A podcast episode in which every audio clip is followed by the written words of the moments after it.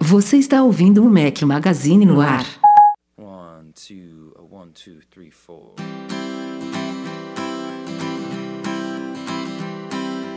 I'm just waiting on the sun to close his eyes and call the night so we can put all our differences aside.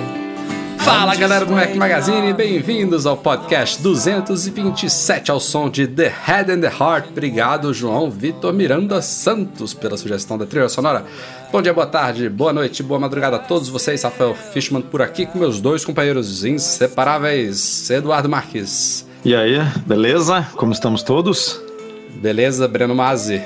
Fala galera, olha, até que eu tô mantendo um ritmo bom, hein? Até, ó, tô Pô, a perdendo. gente tá. Qu- qu- qu- Quantas semanas aí seguidas? Acho que são, essa é a quarta. Tamo bem. No- no- nossa assiduidade é uma coisa que os ouvintes não podem criticar. Fal- Falhamos eventualmente, mas a gente até que tá mandando bem neste sentido. Espero que estemos agra- estejamos agra- agradando nos outros sentidos também. Temos hoje com a gente um convidado especialíssimo. Estava com a gente no Mac Magazine no A169 em fevereiro de 2016. Eu nem Rapaz. ah, eu não tô vendo o tempo passar. É o nosso querido patrão Ouro Leonardo Fialho. E aí, Léo, seja bem-vindo de volta. Opa, tudo bom? É, rapaz, eu tô impressionado que você lembrou o número. Quer dizer, você notou em algum lugar, né? Porra, Isso Rapaz, você tá doido, meu amigo? Não, eu, Se eu, bobear, se bobear, ele ainda contou nos dedinhos ali, ó, embaixo Ah. da mesa ali. Um negócio de 667. eu não vou nem, eu não vou nem disfarçar. Tô com a aba aberta aqui do post. Você tá louco? Não, vou- inclusive lembrei, a gente falou do bug de 1970 no dia da Smart Battery Case, do recall de cabos USB-C da Apple. Memória é boa, memória é boa. Não, não, mas eu lembro você falando, por exemplo, do supercomputador. Supercomputador, isso eu lembro também. Petrópolis. Isso eu lembro. É, vocês até hoje não visitaram, né? É, é, tem- Não, precisamos você tem que- fazer essa. essa Você tem que puxar a orelha do Eduardo, que tá aí do lado. Eu tô louco Não, pra não. caralho. Mas tem um em Salvador só. também. O Rafa. Se deu mal, vai. Eu, eu tô quietinho aqui. É porque isso aí, esse, esse foi o podcast de hoje, minha gente. Eu tô indo embora. É porque o Rafael, o Rafael tem que vir pro Rio, né, cara? Pra gente Não, fazer um mas eu não- passeio completo pra lá. Não, é, eu não ia visitar aqui sozinho, não. Preciso de um guia experiente. Ah, é. Eu posso ir sozinho, né? Não, o Léo ia te levar aí, né? O Léo tá por aí. Ah. É. Não, o Léo- mas o Léo tá toda hora em Salvador também, cara. Aí no supercomputador. Tá mesmo, Léo? Isso é verdade, tô. Porra, Léo. Então a culpa é que não me avisa. Ó, Rafa, eu tô aí. Que papo maluco. Vamos lá, vamos que a gente tem muita coisa pra falar hoje.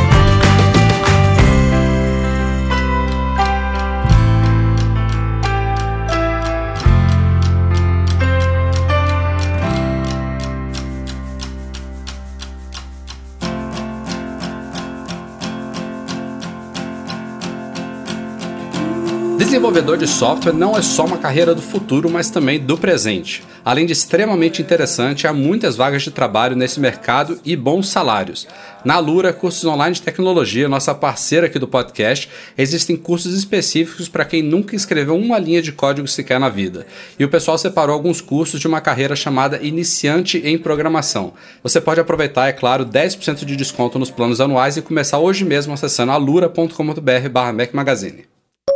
Essa terça-feira, hoje, como estamos gravando aqui, dia 25 de abril, foi um dia bem recheado para notícias relacionadas a lojas da Apple. A gente começou com um comunicado para a imprensa da Apple anunciando uma nova, um novo conjunto de.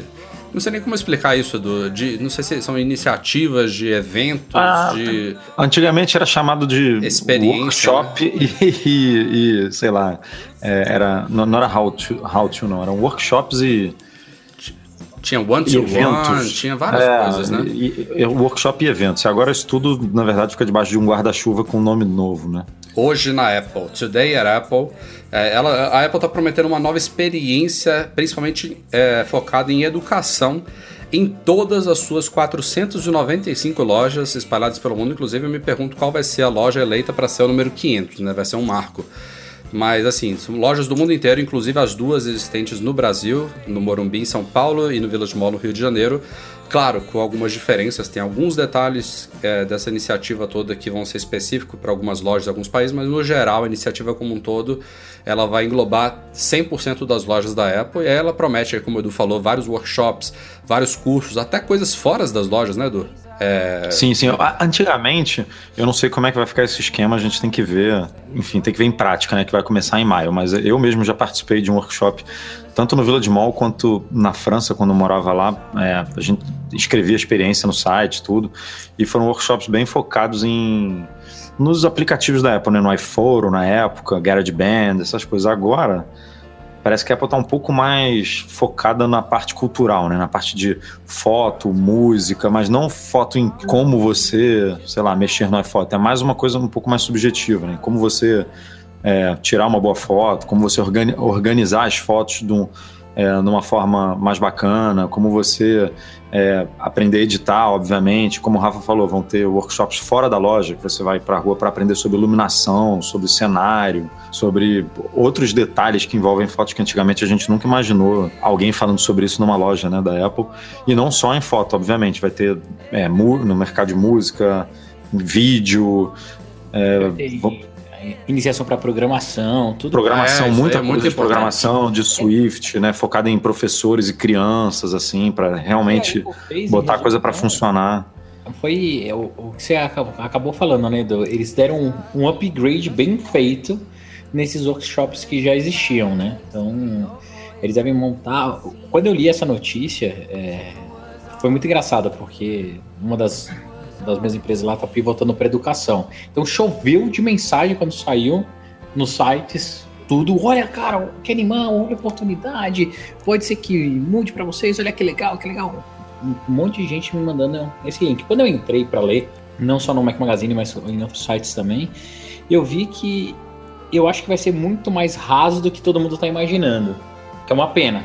Eu acho até que vai ter é, um conteúdo mais aprofundado, Breno, mas aí vão ser em poucas lojas. Isso. Aí é. vai ser na, na, é, na Quinta Avenida, quando isso, ela reabrir, tipo, na, na São Francisco. São Francisco e é. por aí vai. Aquelas lojas que tem o telão, que você vai botar um cara.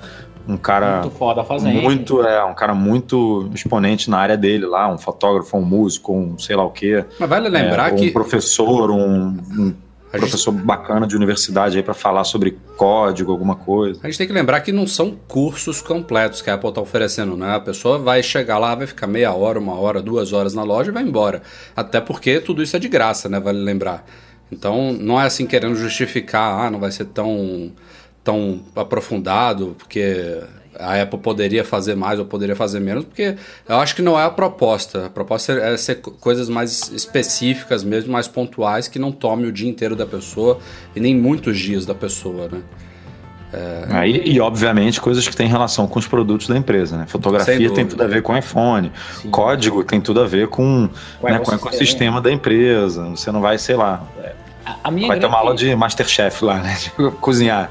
Meu grande ponto para isso é vocês conseguem imaginar o futuro disso? Será que a Apple faria dentro de um serviço, se ela vier realmente ela ser um serviço de vídeo um dia, é, esses workshops distribuídos em grande escala? Mais ou menos igual a gente tem muito conteúdo educacional dentro do iTunes hoje. Você... E como tem muito conteúdo para desenvolvedor no, no, no site da WWDC, né? Quando rola é, o, não, o, o já prepararam os animais abertos também. Será que não pode ser um caminho? É. Né? Eu acho que pode, mas é um pouco diferente do que a gente está falando aqui, né? Que essas, essas iniciativas são para atrair pessoas para as lojas físicas, né? Isso aí seria uma, uma iniciativa diferente, né? De simplesmente prover conteúdo, o que é louvável, é muito bem-vinda, mas não, não teria muito a ver com as lojas. Atrair pessoas para loja física, fudeu, né? Já não dá para andar dentro das lojas, cara? Mas é, cara, os caras têm que ficar renovando, né? Não dá para ficar parado, né? Faz não, parte. E você imagina como é que isso não, não influencia na venda, né? Sei lá, vai, um, vai a minha mãe lá fazer o curso de fotografia com o iPhone 5C dela. Aí o cara falando lá da câmera do iPhone 7 Plus, que faz isso, que profundidade, que não sei. Ah, você vendo aquilo ali em meia hora, uma hora, obviamente, né? Mexe com o teu com a tua vontade ali de, de querer ter o melhor. E aí o que deve ter de gente que sai de um workshop desse e compra algum Mac novo, um iPhone novo, ou algum produto novo relacionado ao, ao tema ali que está sendo é, lecionado, com certeza justifica, né? É, vocês não acham que esses programas de, digamos assim, de criatividade que a Apple tem, tipo o GarageBand, o próprio o Aperture que deixou de, de existir, vários programas assim que são na verdade a base da Apple, né, que é a criatividade e tal, profissionais liberais, tudo isso. Você não acha que a Apple tá largando isso de mão, não? É, é, é, é, um, é uma pergunta justa, mas, mas eu também não vejo largando, não. Eu vejo mudando um pouquinho de. De direcionamento, né? De direcionamento, é. Focando um, um pouco menos no profissional, né, que ela focava muito antigamente, e tentando dar mais poderes ao usuário comum, assim. Mas, mas tipo, por exemplo, na mesma área ainda, entendeu? Usando o GarageBand como exemplo, é, o que o GarageBand trouxe de novo? A última coisa que eu me lembro do GarageBand que foi interessantíssimo foi aquela questão que a Apple tinha pacotes de loops, pacotes de instrumentos, tinha as próprias aulas da, do GarageBand que você podia baixar, podia comprar tal. Mas isso foi em, sei lá, em 2009, 2010. É. Teve o que depois disso? Eu não, eu, não, eu não sei responder de cota porque eu não sou usuário do GarageBand, nem entendo muitas das coisas que ele faz. Mas falando especificamente em produção de áudio, a Apple tem a linha de software profissional que é o Logic Pro, né? É, tem o Logic, tem o. Ai meu Deus, qual é o nome do, do outro aplicativo? Final Cut. Não, isso aí já é de é, vídeo. É, tem, de vídeo, mas né, pegando tem, tudo. Tem um, um, um, software parecido com o Logic também, que é da parte de áudio, que eu esqueci o nome agora. A suíte do Final Cut de vídeo tem Final Cut, é, Compressor e Motion, são três softwares que fazem a suíte de edição de vídeo. E de fotos, que é o que ela saiu, na, né, na verdade. Né? O Aperture era, era um, um aplicativo similar ao Final Cut para fotos, a Apple matou o Aperture e o iPhoto e se focou no Fotos e foi muito criticada por isso, né? Porque tinha um, um, um mercado. Eu era usuário do Aperture e migrei para o Lightroom da Adobe, que hoje em dia eu acho muito mais capaz do que o Aperture, mas talvez se ela tivesse mantido o investimento no Aperture e evoluído ele nesses últimos anos, estaria talvez pau a pau ali com o Lightroom, não sei. É mais... Eu uso até hoje o Aperture e para mim, assim, sem atualização, sem nada, ele ainda funciona muito bem. Claro, não vai não tem por que deixar de funcionar. Mas eu não vejo nada de, por exemplo, sei lá, você pega o Foros, o atual, né? Eu acho ele tão limitado, não tem nada. Mas é mesmo. A Apple. Mas não tem absolutamente nada. Ele, ele, é um software bem mais agradável de usar do que era o iPhoto, né? Ele, eles reescreveram do zero, ficou bem mais rápido, mais não, leve. O iPhoto era muito pesadão, né, cara? Eu, eu, sou usuário, eu era usuário do iPhoto e agora sou do Fotos. Mas eu sou usuário basicamente no que diz respeito à organização da minha biblioteca. Assim, eu não, eu não uso as ferramentas de edição do, do, do software. De... Não, eu só boto lá meus álbuns e tal para ficar bonitinho aqui no meu Mac e poder sincronizar de uma forma é, bacana com o meu iPhone, porque eu não sou assinante da fototeca do iCloud. É, senão eu ia precisar de, de, sei lá, um tera quase, e aí eu não estava afim de, de, de, pagar isso. Então eu, eu deixo mesmo offline aqui. Mas é basicamente por isso, porque realmente, até, até comparando com o iPhoto, cara, ele deu uma regredida. Hoje em dia já deve estar pau a pau. Mas quando ele lançou, ele era muito capado. E só, só voltando para o assunto principal da pauta, a, a Angela Ardent, que é a chefona das lojas da Apple, também concedeu aí no dia de hoje uma entrevista para a CBS. Na verdade, não foi hoje a entrevista, mas saiu hoje. Também falando dessas mudanças nas lojas, prometendo esse novo design, esse novo conceito das lojas, que vai ser levado aos poucos para todas elas é, falou também desse hoje na Apple, nessa nova iniciativa. É, citou coisas como um plano da Apple de transformar as lojas em pontos de referência, inclusive fez uma alusão a lojas do Starbucks, por exemplo, que é, tem lugares nos Estados Unidos que tem um em cada quarteirão. É bizarro, né? Como o Starbucks faz isso, é, querendo matar realmente todas as cafeterias que possam concorrer com eles, mas é, de uma maneira geral, eu vejo assim a, a, a gestão da Angela na, na, frente das lojas como a mais azeitada desde que saiu o Ron Johnson, né, que foi o cara que concebeu as lojas da Apple junto do Steve Jobs. O que, que foi, Breno? Não, não, eu ia falar exatamente isso, que foi o cara que criou é. a, as lojas, né? E, no começo eu lembro que a gente comentou muito no podcast até, ai, será que ela vai, vai conseguir levar? Ela vem de um outro mercado. É, e foi logo quando saiu o Apple Watch também, né? E todo mundo ficou preocupado. Essa, essa parte. Essa parte é um pouco contestável, né? Daquela coisa do, do watch de item de moda, aquelas boutiques que estão todas sendo fechadas. Essa parte aí talvez tenha sido um pequeno deslize, mas faz parte também. Mas eu acho que não foi deslize, não, Rafa. É, faz a gente pode olhar por, pelos dois lados, né? Era necessário para aquele momento, pois era um produto muito novo, ninguém sabia como ia se comportar. Então ela precisava estar presente dentro daqueles mercados que já vendiam aquele tipo de acessório e fazer força para que ele andasse. Ah, ou podemos olhar, putz, foi um fracasso, fecharam todas. Eu ainda acho que foi meio planejado mesmo. Ó, a gente precisava estar presente e depois a gente vai acabar desativando aquelas que não fizeram tanto sucesso. Mas falando sobre as lojas, o que eu tô gostando da, da forma que ela lida com isso é toda a revitalização das lojas está super bonita.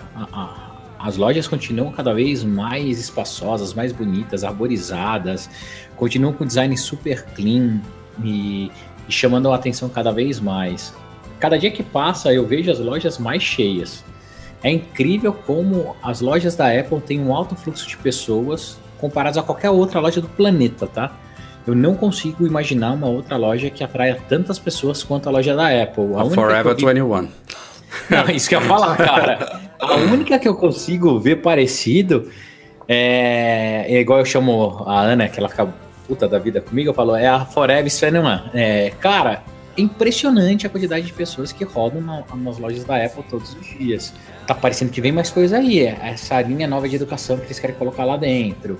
A revitalização das principais lojas é, expansão de mais lojas. Então, cara, a, menina, é, a menina é sacanagem, né? É, ah, mas eu achei isso maneiro na entrevista dela, ela até comenta, né, que quando o Tim Cook foi tentou contratar ela, ela falou, mas eu não sou nada de tecnologia, tipo, eu não sou tech, né? Tipo, não.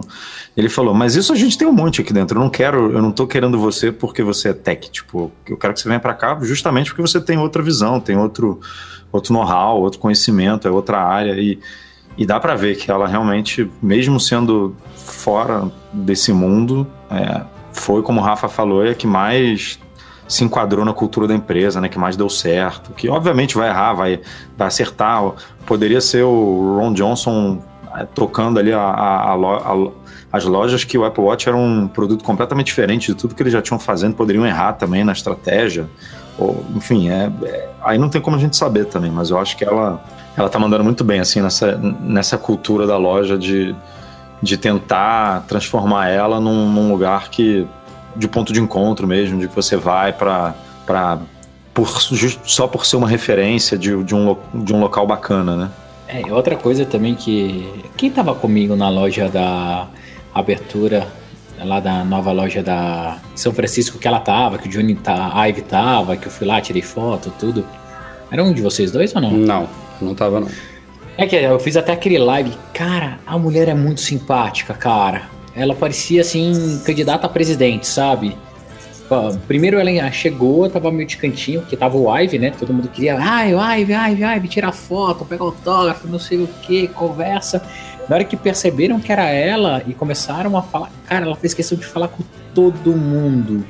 O Ivy foi embora, ela ficou lá conversando, contando por que, que tinha as árvores no meio da loja agora, qual que era, porque elas queriam aquele telão novo da frente, as duas portas únicas com abertura total, tal. Cara, muito, muito, muito legal assim.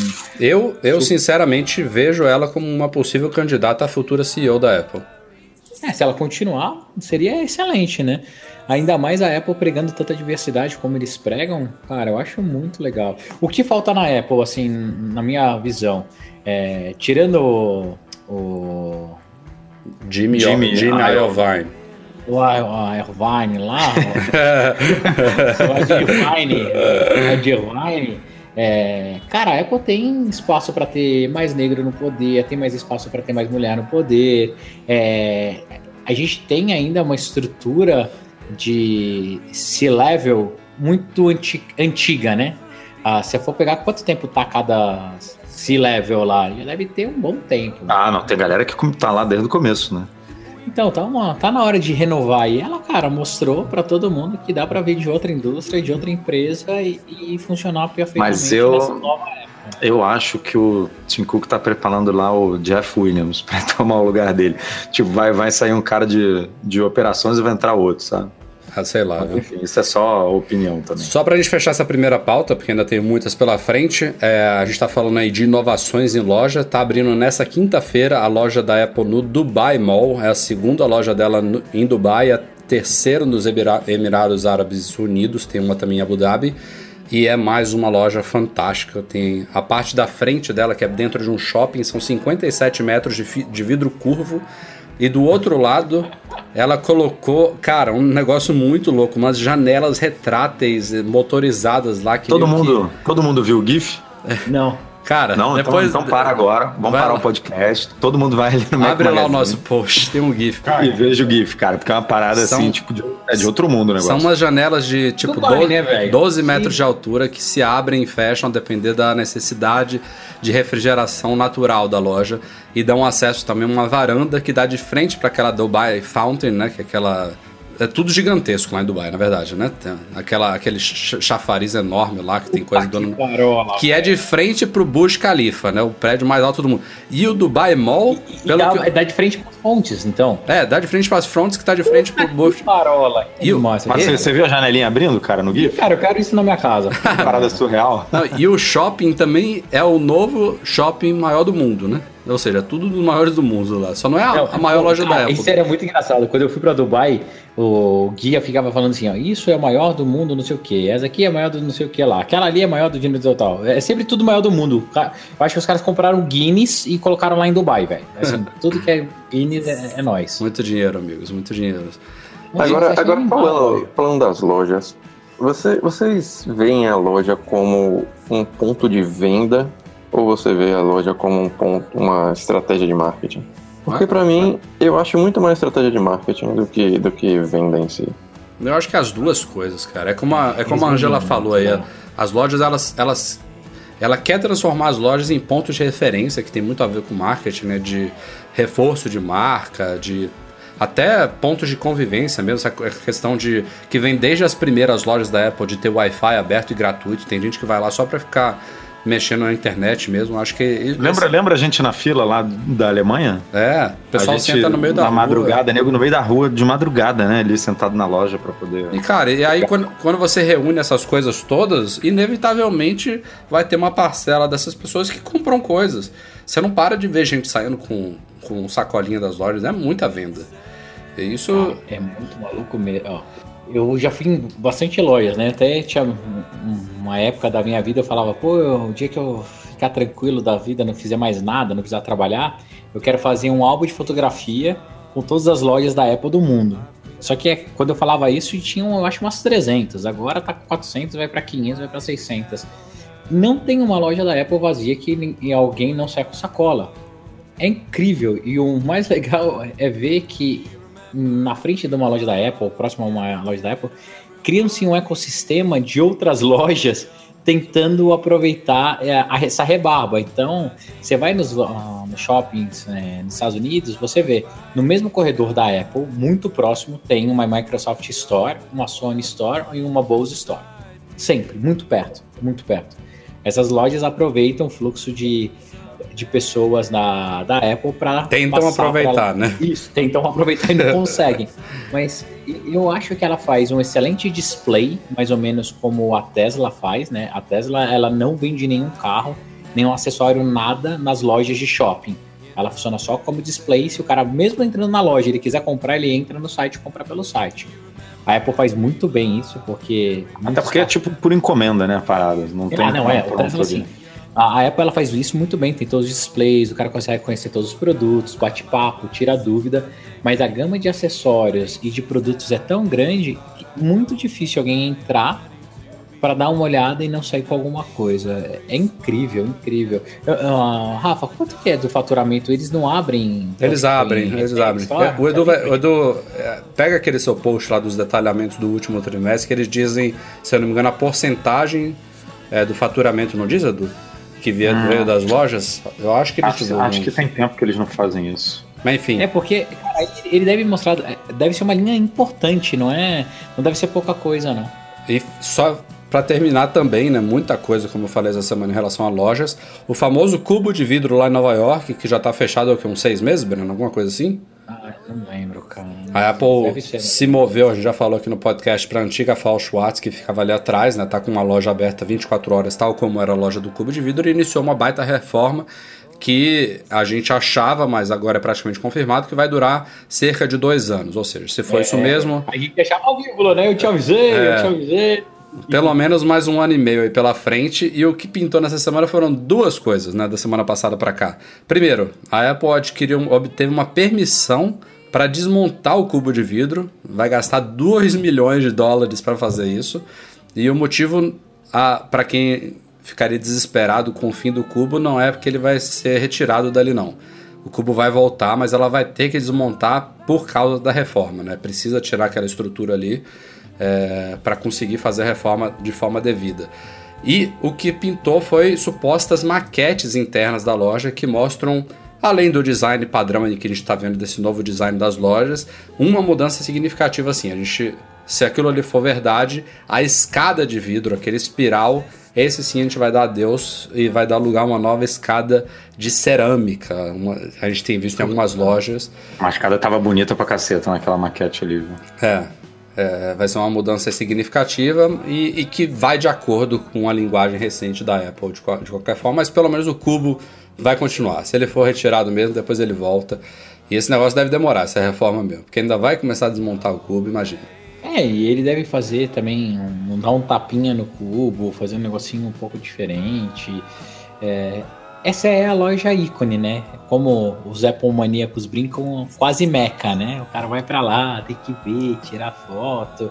É, ficou muito, muito marcado esse cubo. Dificilmente a Apple muda na minha cabeça. É, é um dos isso. pontos mais fotografados de Nova York. É, não tem por que é, mudar. Mas eu acho que saiu uma vez que ele era um dos pontos mais fotografados do mundo. Ele perdia, tipo, pra Torre de. Era Torre Eiffel, é, tinha a muralha da China, eu acho que era o oitavo ou sétimo ponto turístico mais fotografado no mundo. Um negócio assim é, ele, é, ele é o segundo, eu acho, o terceiro de Nova York, então é, tá, cara, deve estar tá no top 10, top 15 aí, mundo mesmo. É um negócio surreal. Então a Apple deve voltar e eu tô ansiosíssimo para pra ver essa, essa reforma, porque sou fanático por Nova York, sou fanático por essa loja. Tenho.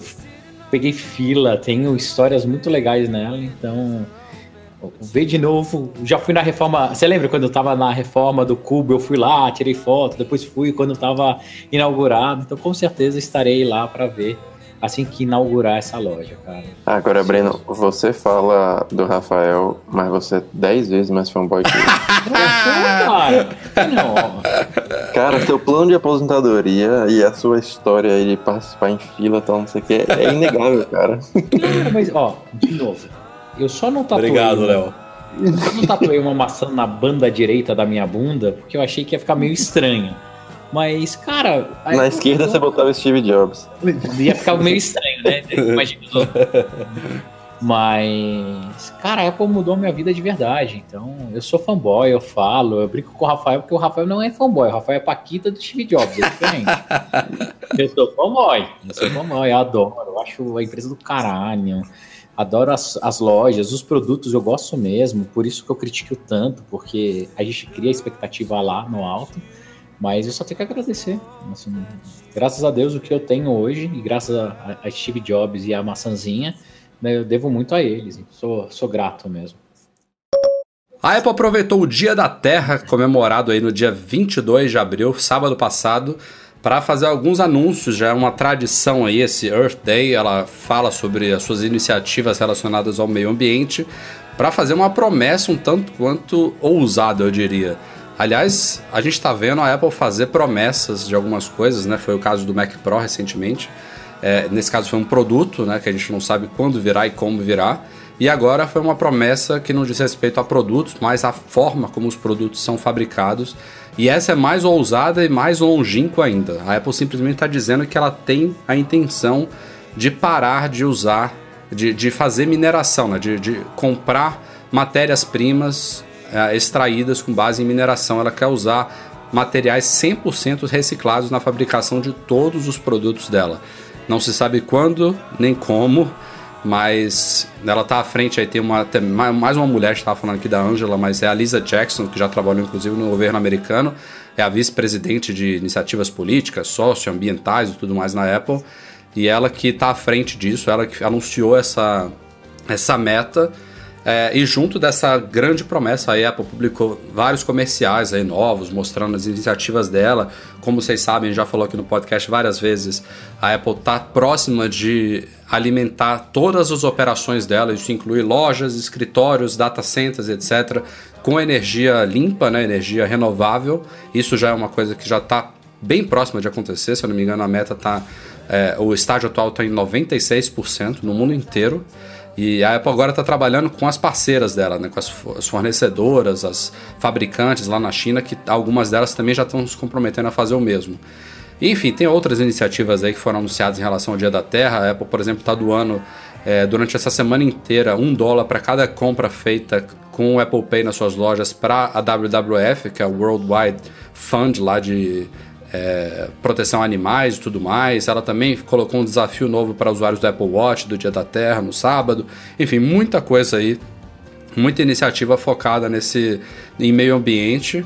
É, e, e, vale lembrar que eu, assim, a gente critica, a gente não, né? Tem muita gente que critica a, eu diria, não é, não é a agressividade, mas talvez a o posicionamento radical do Greenpeace, né, que é uma das organizações mais famosas aí pró meio ambiente do mundo, e o Greenpeace bateu muito na há muitos anos atrás, né? E, e eu tô vendo, eu acho que uns certos frutos disso, sabia? A gente tinha gente que falava, ah, eles exageram, ah, não é bem assim, esses caras têm outros interesses e tal, mas depois daquela metralhada que o Greenpeace deu, sei lá, 5, 10 anos na Apple, que a Apple estava realmente numa situação que não era muito bonita em termos de é, iniciativas para o meio ambiente, mas de lá para cá foi uma evolução significativa. Não sei o quanto que o Greenpeace. De lá para cá os caras não falaram mais nada. É, tá.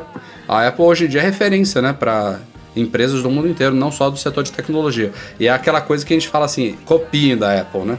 É sempre aquelas brigas lá de quem copia quem, de design de produto, de sistema operacional, de software, mas essa é uma das coisas que todas as empresas do planeta realmente deviam copiar. E os videozinhos em comemoração ficaram muito bons, né?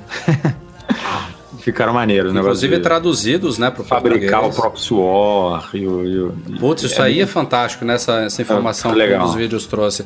A Apple, ela. Isso, isso era fato, né? Que ela testava os produtos em suor humano. Mas eu imaginava que, tipo, botava o cara para usar os AirPods, vai suar na academia, vai usar o Apple Watch malhando. Tipo, eram testes de campo nesse caso. Mas não. Ela fabrica um suor sintético, né? Ela cria um, um, líquido e eles fazem isso diariamente, se eu não me engano, são 2 litros, 20 e litros. E mergulha lá a pulseira, o AirPods, tudo para ver, né? Você, o que, que acontece ali né? com, com os produtos mergulhados para ver se tem alguma reação no, na, na camada ali que fica em contato com a sua pele. É bem, bem maneiro.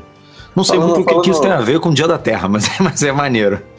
Falando isso aí do suor, vocês têm um problema nos MacBooks é, de alumínio, claro que o lado esquerdo, assim, perto do ESC ali e tal, acho que ele troca pelo suor, sempre acaba oxidando? Cara, o, o Rafael solta uns negócios aí pelos dedos, o teclado dele fica detonado. Isso aí é papo com o Rafael. Não, é. mas eu digo assim, o alumínio mesmo.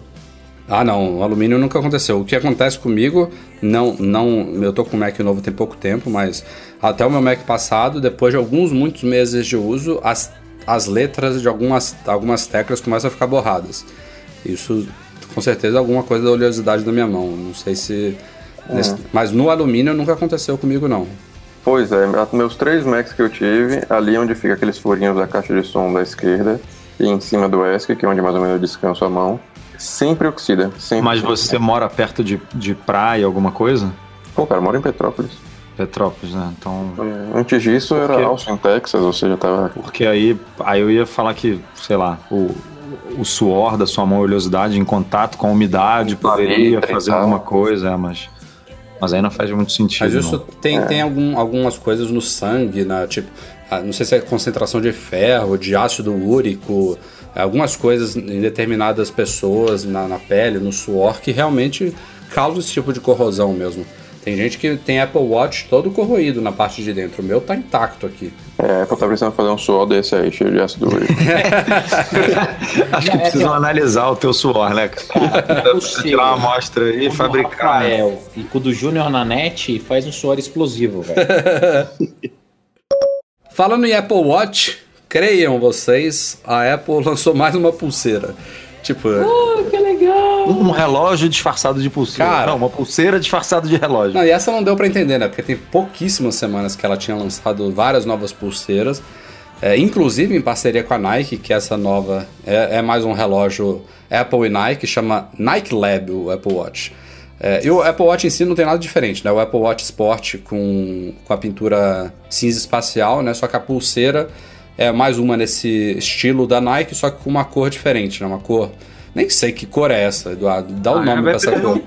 é o famoso preto e branco, cara. É, mas Só não é, não é botam- branco, né? Não, aí eles botam light, não sei o que, bone. É Black, isso, cor, é, cor, light cor de bone osso, black, é isso mesmo, cor de osso. Mas enfim, É nada. um, é um cinza clarinho, branco com preto, basicamente. Com, e, e- e ele tem, na parte interna ali da pulseira, tem um selinho da Nike Lab.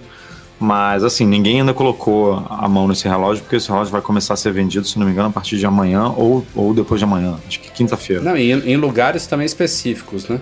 É, Nike.com e na, nas lojas da Nike, Nike.com e na, da, a referência da Apple é só aquela boutique do Apple Watch que, que ainda existe no Japão, que é a única que sobreviveu, porque é a, do, a de Paris, né, que era, em, era na Galeria Lafayette, a de Londres No site já- da Apple não tem ele? não vão, aparentemente não vai ter.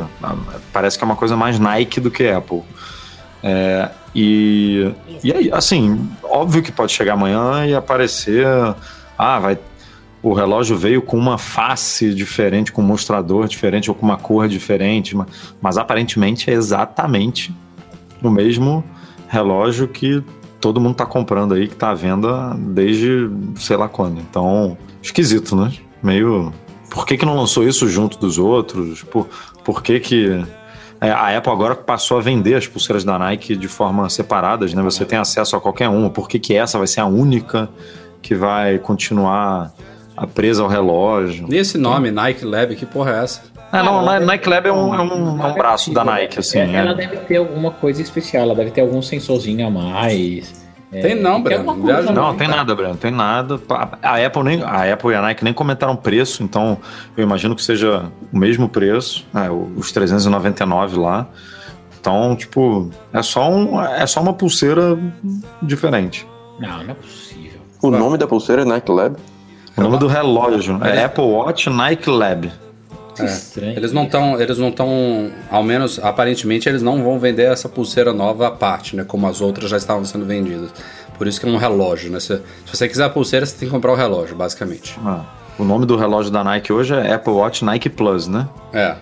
E esse vai ser Nike Lab. Então é, é, bem, é, é bem por aí que o Rafa falou. É para diferenciar para você. Ah, não, esse aqui é edição limitada, você só compra o relógio. Já que os outros você pode comprar pulseira, relógio de forma separada. E só aproveitando, Edu, aquele bug lá do, do aplicativo parece que foi corrigido, né? Então, eu testei, funcionou comigo. O Michel também, que virou maratonista e correu, disse que com ele tá na boa, mas parece que da namorada dele deu problema. Já tem relato no site também, uns dois, se não me engano, é, leitores que já comentaram que continuaram no dele. Então, tá. Eu já fiquei com medo aqui de correr de novo é, só com só com relógio. É, ou então não colocando no não perturbe, né? Porque o último eu falei, não, não vou, não vou fazer a gambiarra, vou testar para ver como é que tá mesmo. E ele pegou na boa. Então vai exigir mais alguns dias de testes, mas aparentemente é, tem menos gente reclamando, porque tinha muita gente reclamando desse problema. Vamos sondar aí para ver como é que fica. Bom, felizmente não temos muitos rumores para tratar no podcast hoje para compensar um pouco o penúltimo, mas rolaram, rolaram alguns vazamentos em documentos oficiais da Apple, documentos enviados para outros órgãos, de vários projetos aí que a gente tem discutido em rumores recentes. Felizmente nada sobre iPhone 8. Deixa isso para o próximo tópico do podcast. Mas, por exemplo, teve um, um, relatório da Apple que sugeriu o desenvolvimento de um dispositivo de realidade aumentada, que a gente já tem falado aí é, várias vezes. É um relatório que não deveria ter sido divulgado para empregados. É, parece que era para um grupo específico dentro da Apple e acabou vazando para mais empregados ou para todos os empregados. E, evidentemente, um deles abriu a boca para o mundo. Assim, tinha uma, algumas referências claras para alguma coisa, algum wearable, tipo um, um óculos, alguma coisa do tipo, ao lá Google Glass. Mas assim, que a Apple experimenta com isso internamente, eu não tenho dúvida. Né? Daí a se tornar um produto real, ser anunciado e vendido, são outros 500. Mas que tem coisa, tem gente trabalhando, tem equipes inteiras na Apple focadas em realidade aumentada e algumas também em realidade virtual, tem também. Outra coisa, a Apple tem contratado especialistas em tecnologia de satélite do Google, também contratou gente da NASA, enfim, já teve uma empresa também que pintou aí que ela adquiriu em 2015 que não, não se sabia que também era especializada em tecnologia espacial e ninguém sabe para que diabos é isso, né? Se ela tá pode ser uma coisa super óbvia, tipo ela adquirindo coisas próprias para tirar fotos de satélite para mapas, ou então pode ser alguma coisa mais significativa, a lá essas iniciativas do Google, SpaceX, não sei. Não vamos viajar também muito na maionese. E por fim, outros documentos também comprovaram aí que ela está desenvolvendo um sistema para carros autônomos. Isso é uma coisa que a gente já ouviu muito por aí. É, já está ficando um tanto repetitiva. Só resta a gente saber se vai ser uma evolução do CarPlay, se vai ser um sistema operacional para carros ou se vai ser um carro de verdade, né? O tempo dirá. Mas tem muita coisa rolando aí. Você vê que são linhas de produtos novas, é, iniciativas totalmente diferentes da que a gente conhece hoje. E é compreensível, né? A, Apple, do jeito que tá, né? Do tamanho que tá, com o dinheiro que tem, ela tem que realmente experimentar muito, muitas coisas e o que vingar, ela torna realidade, né? Muitas dessas coisas a gente provavelmente nunca vai ver porque vai chegar no estágio tal lá de desenvolvimento que ela vai falar, não, isso aqui não vai prestar, não deu certo, vamos cancelar, vamos abortar, vamos mudar. Mas enquanto isso a gente vai discutindo aqui as possibilidades. Assim, quem quiser rumor, vai lá no meu Instagram, cara. Meu Instagram agora só tô postando rumor. É, você quer concorrer com a gente, né? Não, não, não, não, não, Eu não posto notícia, eu só posto rumor. Você só posta mocap de iPhone, tá doido. Ah, não, não, não para cê, pra esperar. Você, você vai ver os rumores. E o mais legal isso aqui que é, velho. A galera engaja muito, comenta e acha que é verdade. Então, ó, se você quiser entrar na onda de trollar a galera, vai lá, MacMaz, MacMaz. Tá, tá divertido, tá divertido. Bom, Breno, falando aí dos seus mockups que você está publicando, a gente teve um, um, uma, um post no site essa semana que vale a gente discutir aqui rapidamente sobre o iPhone 8. É uma suposta unidade dummy, né? Quando a gente fala unidade dummy, são aquelas carcaças sem nada dentro, né? Que é basicamente um modelo é, real de um aparelho como ele deve ficar é, em produção. Teria sido uma, uma, unidade supostamente adquirida na Foxconn, a, a famosa parceira da Apple lá na China. E se for verdade mesmo, ela mostra mais ou menos, não é fielmente como é que deve ser esse iPhone 8 e corresponde com muitos dos rumores que a gente está vendo. É, e também vai de encontro a outros, por exemplo, a questão do Touch ID. Né? Essa carcaça não mostra nenhum Touch ID na traseira, graças a Deus. Graças a Deus. Vamos apostar nossas fichas que seja verdade. É, eu quero muito que o Touch ID fique escondido atrás da tela, que a Apple realmente consiga fazer isso. Mas até aproveitando aqui, tem muita gente que viu que essa carcaça tem um botão lateral de força mais alongado. E aí já tem gente supondo aí que o Touch ID pode ficar ali. Oh, é. eu falei no podcast passado. Mas, cara, assim, o pessoal falou ah, parece que tem um Xperia, né, da Sony que faz isso. Pessoal, eu, eu assim, que, que existe, eu vi que existe, né? Já me mandaram um link e tal.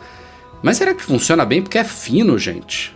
Tipo, ele, ah, mas ele... o, do, o do Galaxy também era fino ali na frente, né? Não, mas não, é, não é tão fino quanto esse botão, Edu. É mais fino ainda. Tipo, é uma, ele, vai pegar uma, ele vai pegar uma, uma nesga da, da impressão digital, uma né? nesga é ótimo.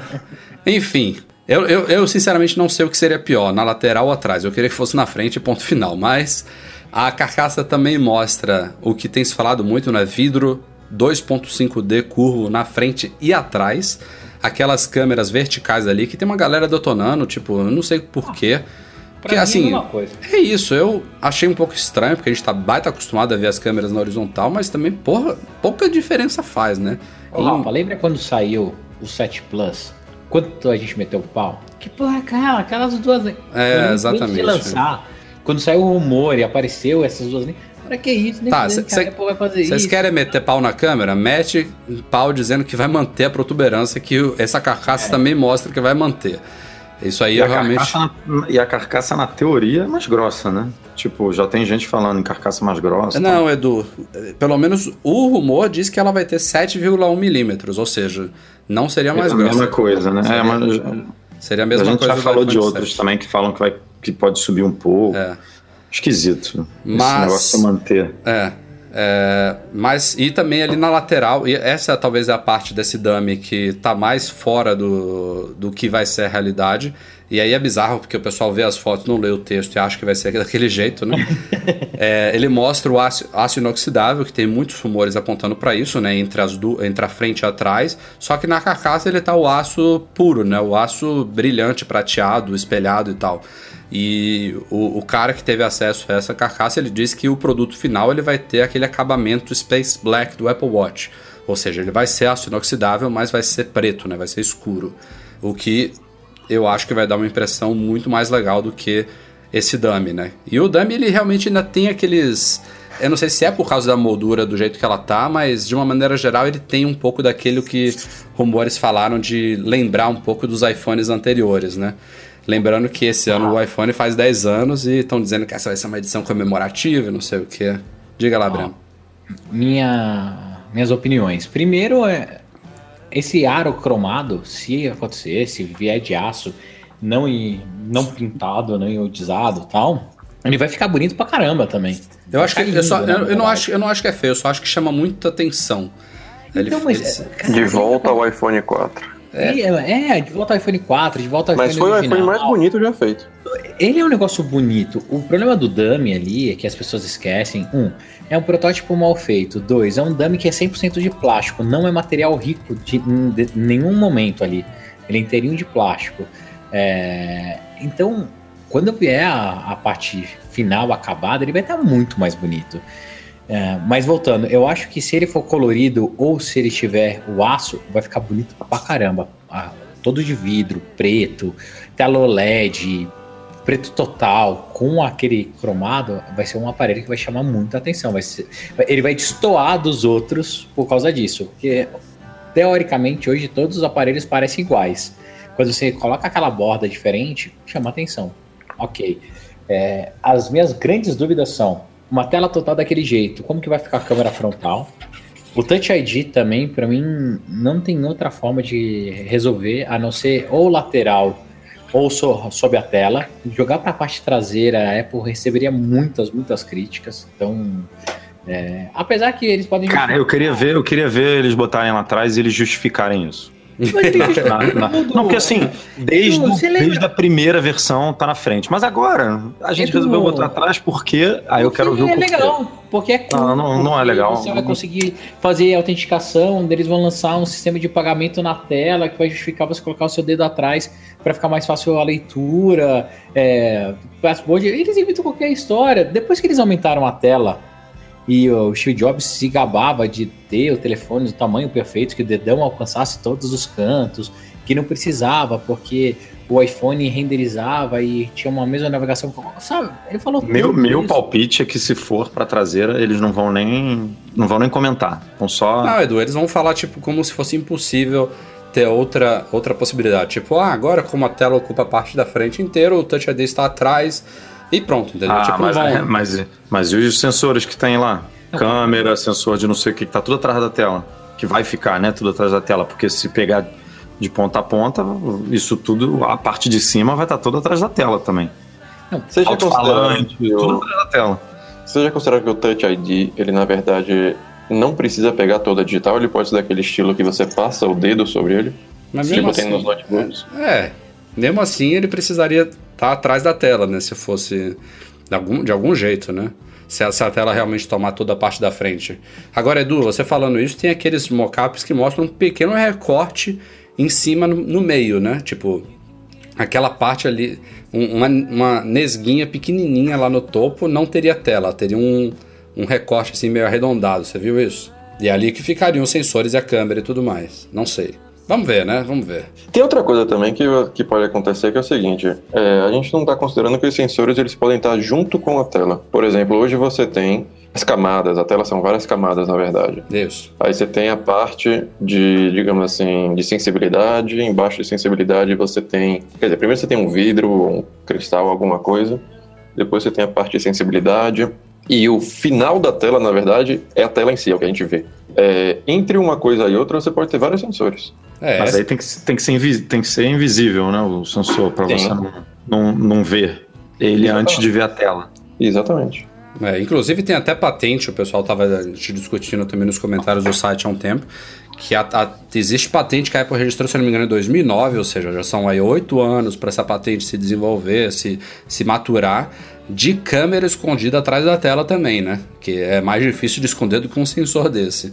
Assim, se tem uma empresa que pode tornar essas coisas realidade é a Apple, né? Se as outras empresas não conseguiram até hoje, tiveram que botar os, Ah. touch, os respectivos Touch ID lá atrás, vamos ver se a Apple... Ma- O máximo que a gente viu até hoje é botão atrás da tela, né? Que foi o que a Samsung fez. Mas as câmeras, os sensores, eles estão todos fora da tela. Inclusive no, no S8, como no, no- naquele é, chinês também no Mi, como é que é? O Mi Mix o lá da Xiaomi. Mi Mix, é, a câmera tá lá na, na parte inferior direita, fora da tela, porque não conseguiram botar. Então, é, vai, ia ser uma coisa Rafa, Tipo, se, se a Apple faz vídeo pra mostrar o alto-falante do Apple Watch cuspindo água, meu amigo, esse, esses sensores atrás da tela ia ser meia hora de vídeo ali, meia hora de porn tech ali na, na, no Narrados telão. pelo Johnny um Ive.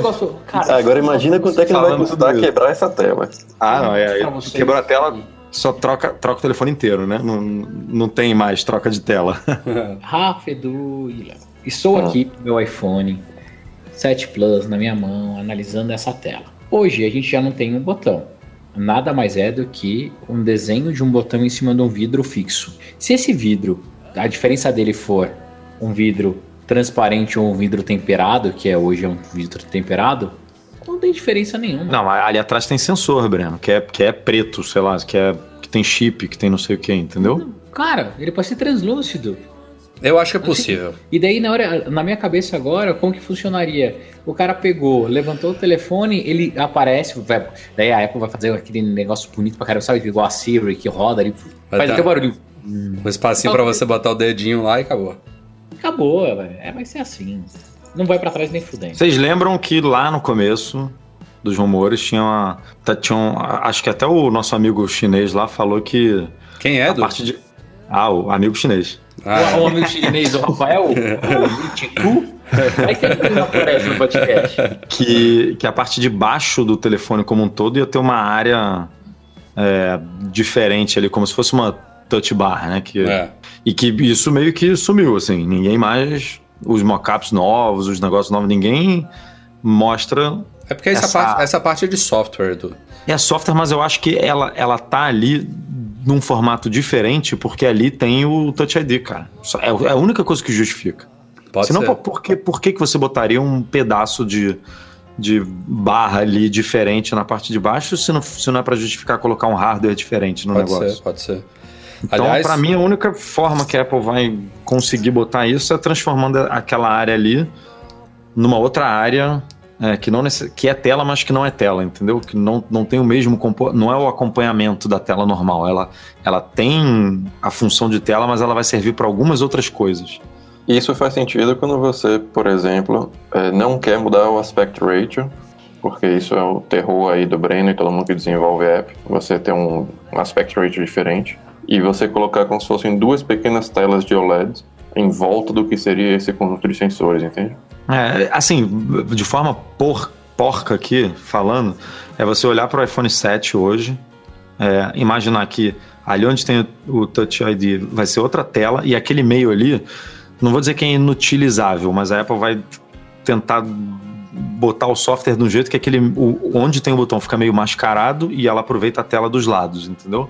Eu só, a Aí, única ó. coisa que eu, eu entendi, e concordo com vocês que isso é uma grande possibilidade. Eu só acho que seria muito estranho um iPhone com a proposta de ter a frente toda tomando a tela, você não poder botar uma foto ou um vídeo tomando todo esse espaço, entendeu? Mas vai poder. Do jeito que eles estão falando, eu acho que ficaria um pouquinho difícil, não?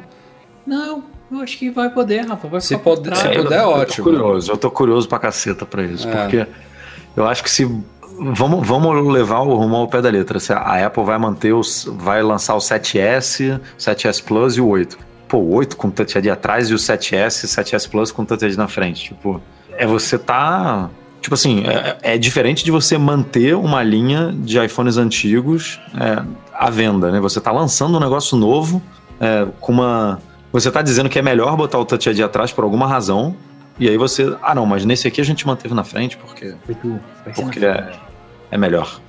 Edu vai ser na frente. Não, só, tô, tô, tô, tô, tô nessa, Breno. Tô, tô contigo. só pra gente fechar, já pegando o gancho aí não, vamos do. acreditar que vai ser a- a- atrás. Não Pegando o gancho do Ming Chico, ele apareceu essa semana. Ah, sim. você tem que, você quer, você quer, né? Não Você sente falta. Mas ele apareceu pra dar uma péssima notícia pra gente, cara. Ele tá corroborando essas coisas que estão falando que esse iPhone 8 vai chegar depois só. Ah, tá. É, ele disse que o 7S e o 7S Plus eles devem entrar em produção em massa aí para serem colocados no mercado na tradicional época aí de agosto, setembro, mas o 8 ficaria para alguma coisa entre outubro e novembro. Isso, isso, isso é muito. Isso não faz muito sentido. Não faz. é, não, assim, não é que não faz sentido, né? É, é decepcionante, né? vocês, Não, mas olha cara. só, cara, não faz sentido mesmo, porque se- que ela fabrique 10 unidades. Bota pra vender junto Mas e é esgota, bicho. fazer. Vai ser Não, o que estão dizendo é que vai entregar, assim, você vai poder comprar os dois e um vai sair da loja duas semanas depois, três semanas depois do Não, outro. Mas, cara, é, é a Apple, eles fazem isso. Não, mas o que eu, o que Mas- eu mas acho, o que eu acho que faz faz. sentido é outra parada, Breno. O que eu acho que faz sentido é ela. Você vai comprar dia, sei lá, vou chutar aqui, dia 19, eu nem sei que, que, que, que se dia 19 de setembro é uma sexta-feira, mas vamos lá. Você vai comprar numa sexta-feira de setembro, e aí na sexta-feira seguinte, os primeiros compradores, seja iPhone 8, 7S ou 7S Plus, vão começar a receber. Obviamente, o estoque do 8 vai ser menor por todos esses problemas aí que estão dizendo. Então vão ter menos unidades para ser entregues e, e em 1,5 segundo o estoque vai passar para dois meses de é, dois meses de entrega. Mas a primeira unidade de iPhone, ou as primeiras, as cinco primeiras, as dez primeiras, vão ser entregues no mesmo dia do iPhone 7S, entendeu? Isso para mim é o que faz sentido. Eu aposto que você vai ser assim. Vocês lembram como foi o Apple Watch? Eu, Breninho, comprei no dia do lançamento, desesperado, comprei vários. E daí o imbecil aqui falou: Não, eu quero comprar o Stainless Steel Bracelet Link, motherfucker, what the laugh. Comprei o top. Era pra ter chego numa data lá. Atrasou. A Apple pegou e mandou um e-mail avisando: olha, infelizmente o seu, o seu Apple Watch vai demorar duas semanas adicionais. Eu acho que tá mesma cheirando. coisa aconteceu com o iPhone branco, mesma coisa aconteceu com Exato. outras coisas. Eu acho que Então- tá cheirando mais pra AirPods do que pra isso, viu? Eu não acho que vai, vai começar a chegar no mesmo dia dos outros, não. Eu também acho que. Cara, mas o AirPods a gente comprou, você lembra, né? Todo mundo comprou e foi chegando depois. E vai- ser assim. E na hora que sair, o legal é: vamos comprar o 7S, vamos comprar o esse e o outro vai chegar depois. E tudo bem, faz parte do jogo. Infelizmente, a Apple é assim. Ano passado. Não, cara, não faz parte do jogo, não. Não fala isso não. Cara, ano passado a gente ficou desesperado por causa da porra do Jet Black. E foi a mesma coisa. Você lembra que sumiu, não tinha nem na loja, não tinha nada pra Mas, mas teve gente que recebeu no primeiro dia. Tem uma coisa que faz sentido aí que é o seguinte: se você é, anuncia o produto, lança o produto, e por acaso esse produto muda o aspect rate, alguma coisa que precisa de adaptação de software, ela pode aproveitar o lançamento do produto para liberar a, o SDK para todos os desenvolvedores e quando o produto for disponibilizado para o pessoal já tem um monte de software é, atualizado. Mas será que isso é problema mesmo? Diz aí, Breno, porque a Apple tem promovendo muito auto layout, né, para aplicativos universais, para os próprios tamanhos diferentes de tela que já tem de iPhone, né? Hoje em dia você tem que desenvolver no mínimo para tela de 4 polegadas, de 4.7, de 5.5. Eu acho que se mudar alguma coisinha no aspect ratio não não vai gerar. É, hoje em dia não sofre mais tanto, não.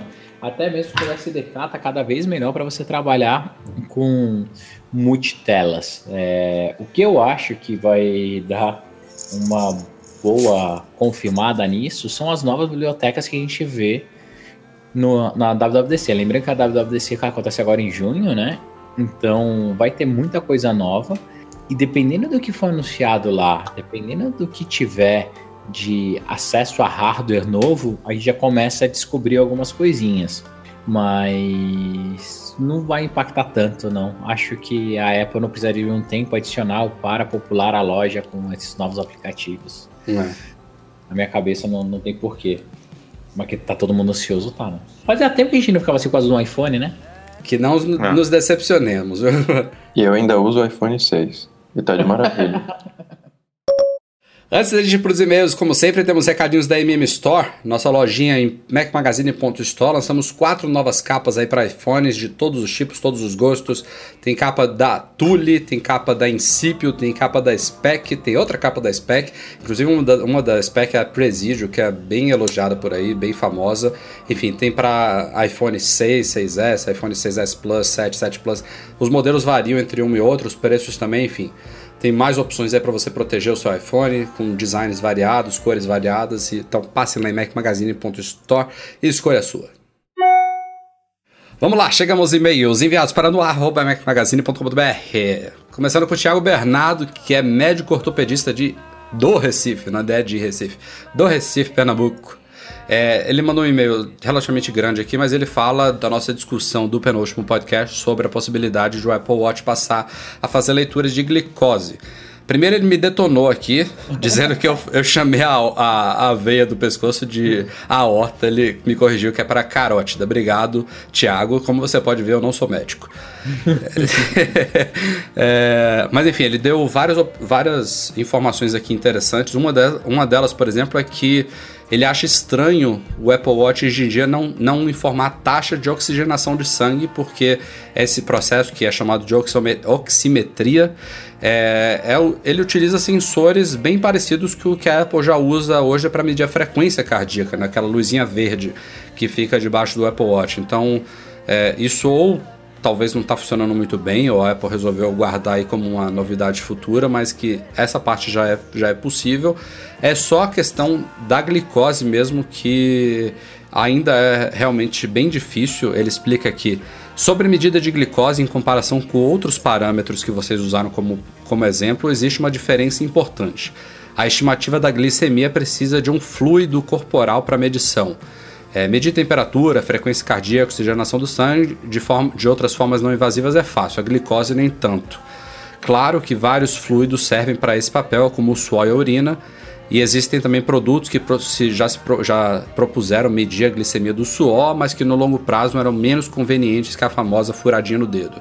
Enfim, ele botou várias informações aqui, eu não tenho como como ler o, o e-mail inteiro, mas ele fez o input dele aqui para dizer que, resumido, eu espero que eu não tenha resumido de forma errada, Thiago. Ele acha um tanto improvável a gente ver isso que a gente falou.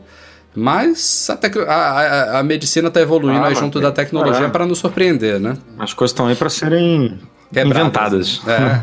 vamos vamos ah. torcer que, que isso realmente se torne realidade.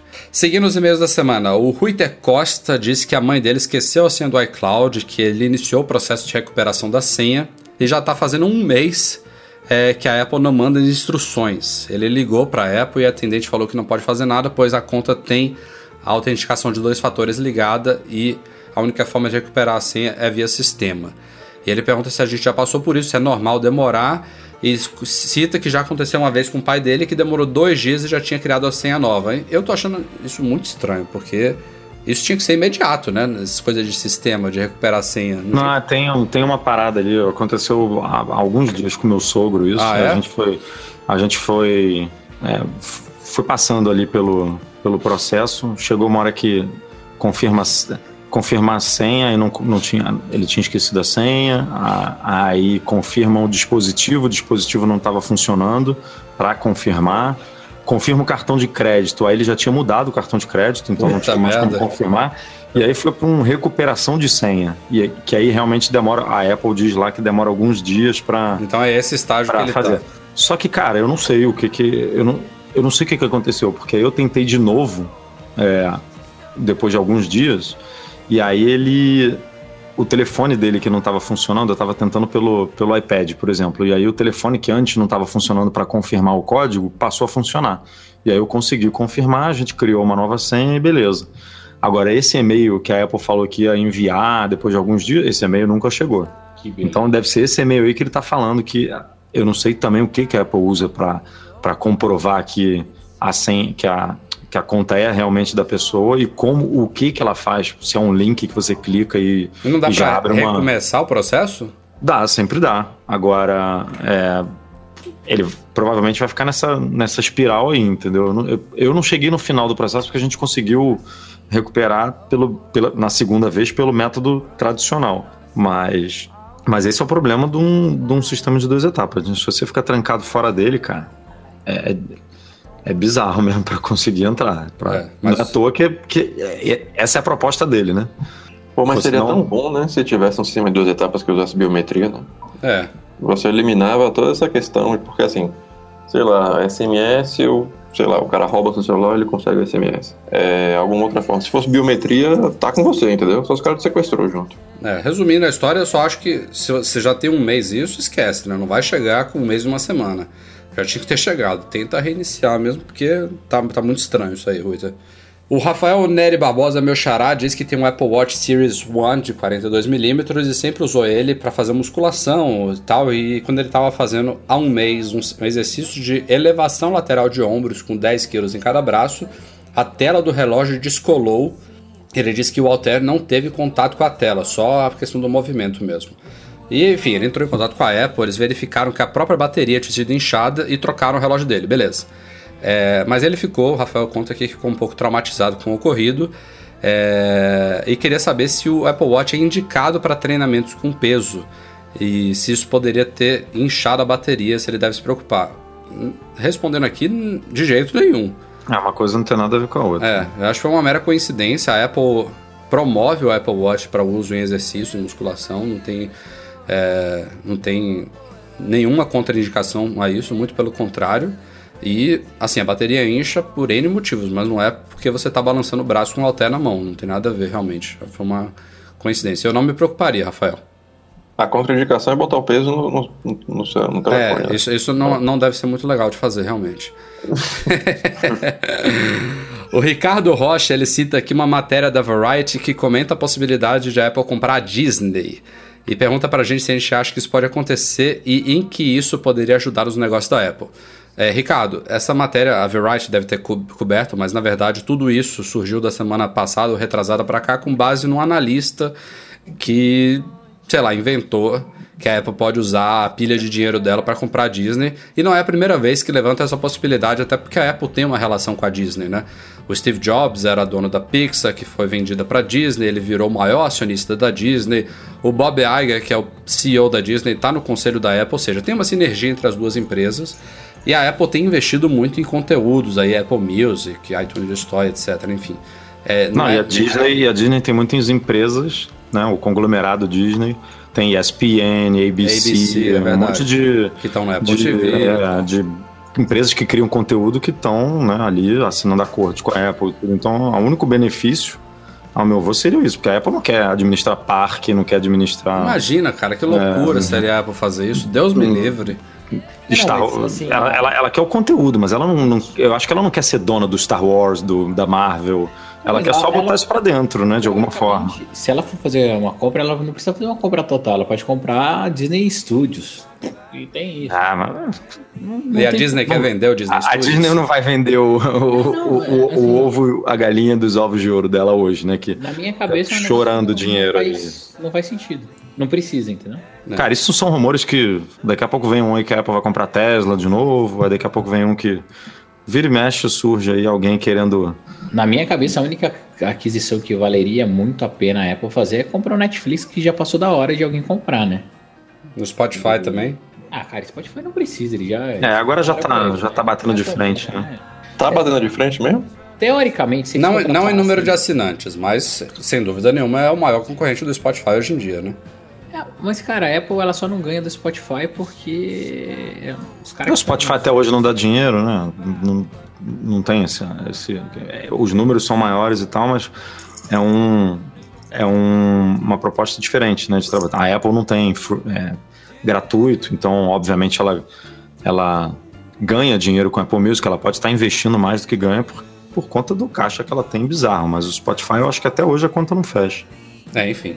Só para terminar aqui a semana de e-mails, Rodrigo Souza, ele comprou um Apple Watch Nike Plus recentemente e queria saber a forma como a gente faz o uso do, do relógio. Ele quer tirar algumas dúvidas rápidas aqui. Por exemplo, ele disse que ele ficou o iPhone o dia inteiro em cima da mesa e que está estranhando muito ficar recebendo notificação no pulso. Existe alguma forma de desabilitar as notificações quando está o celular no campo de visão? É, automaticamente hum, não. Ah. É. É, nesse caso, talvez É, o problema é que se você botar o Apple Watch em, em não perturbe, o, o, iPhone também entra não perturbe, né?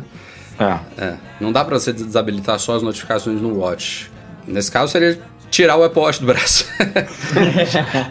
Tira o Apple Watch. Não, ou apenas, ou pelo menos direcionar, é, desligar as notificações pro relógio que você acha mais importante, né? É. Sei lá, tipo, deixar elas no, no iPhone e o resto no Apple Watch. É, Mas é costume, cara, é, é costume mesmo, não tem jeito. Verdade. E também uma dúvida em relação à academia. Ele pergunta se na hora do treino a gente sempre inicia o exercício é, para que ele calcule os batimentos e calorias com mais precisão ou só de iniciar o exercício ele já contabiliza? É, ele, ele tá sempre contabilizando, né? Ele, mas quando você está com o exercício ligado, ele contabiliza com mais frequência. Por exemplo, os batimentos cardíacos, o dia inteiro ele está monitorando, mas ele não monitora. Eu agora não me lembro qual é a, a, a taxa de, de, monitoramento, se é uma vez a Sei cada... lá, de, de 3 em 3 minutos. É, alguma coisa assim. E do, do exercício é de cada 10 segundos, sei lá. Ele trabalha bem mais intensamente quando você está com o exercício rodando. Então eu recomendo fazer isso, até porque o Watch vai saber exatamente que você está se exercitando e ajuda a, a, contar naquele no círculozinho verde. Se você. Não, não e o tipo de exercício, né? Porque Também. quando você indica para o relógio que você está fazendo, sei lá, pedalando ou que você está remando, deve, deve mexer ali nos algoritmos dele para, ah, não, ele está remando, vamos é, tentar rastrear, monitorar isso aqui de forma melhor. Porque quando você não inicia, ele conta tudo como outros ali, né? Ele não está é, ainda tem isso no seu catálogo lá, se você for um cara organizado, um cara metódico, ele não entra como aquele exercício que você fez, ele entra como um outro genérico. Então, eu acho que sempre vale a pena você tentar indicar o mais precisamente possível qual que você está fazendo, até para se um dia você quiser ver, ah, não, esse aqui eu gasto mais calorias, esse aqui menos, esse aqui eu, o meu batimento vai mais alto, vai menos. Você tem ali o, o histórico. Isso aí. Vamos ficando por aqui, pessoal. Este foi o Mac Magazine lá 227. Começando, é claro, agradecendo a participação especial do nosso patrão ouro, Leonardo Fialho. Obrigado, Léo, e até a próxima. Obrigado. Dessa vez você não precisa colocar meu nome no final, não, viu? já coloquei, já. Você foi o primeiro. Breno e Edu, um abraço. Um abraço da semana Valeu, até semana que vem. E ó, tamo, tamo, temos que fazer essa visita aí no supercomputador mesmo. Isso aí não pode morrer, não. É. Era bom até fazer um post para isso. Pô, com certeza. É, é, com certeza, pô. É, isso seria legal aproveitar eu quando eu estiver junto também. A gente faz um. faz vídeo, faz, faz fotos, vai ficar bem legal. Isso aí a gente tem que botar. Esse supercomputador é que vai fazer processar minha, meu imposto de renda? Não, seria bom que fosse, mas esse é só para pesquisa. Eduardo Garcia, nosso editor, muito obrigado, como sempre, pela edição do nosso podcast. E fica aqui, é claro, o nosso agradecimento a todo mundo que nos apoia no Patreon, especialmente os patrões Ouro, Beto Chagas, Rogério Vieira, Valentina Lima e sim, Leonardo Fialho. obrigado a todos pela audiência, um abraço e até semana que vem. Tchau, tchau.